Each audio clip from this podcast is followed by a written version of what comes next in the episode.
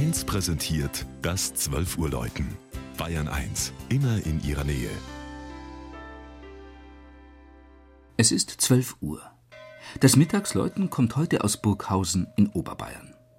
Georg Impler hat den Turm der Jakobskirche erklommen und den Blick auch auf die längste Burg Europas gerichtet.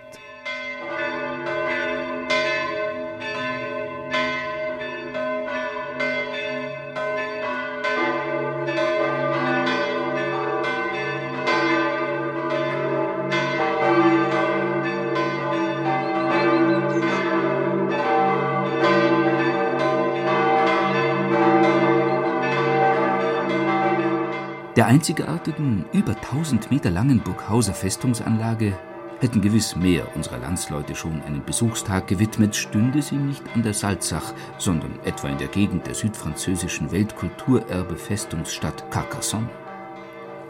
Die niederbayerischen Wittelsbacher hatten den Platz im Spätmittelalter zur zweiten Residenz erwählt und vor allem unter den drei reichen Herzögen mit großzügigen Wehr- und Wohnbauten, Burghöfen und Laufgängen ausgestattet. Zur Zeit der Türkenangst haben bis zu 4000 Fronbauern die Burg weiter verstärkt und ihr in etwa die jetzige Gestalt gegeben.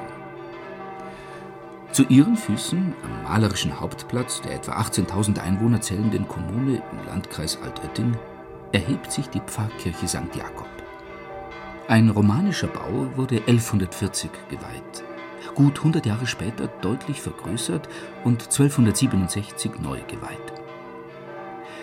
Mitte des 14. Jahrhunderts erhielt sie, gefördert von der Witwe Kaiser Ludwig des Bayern, die heutige Bauform als dreischiffige Basilika.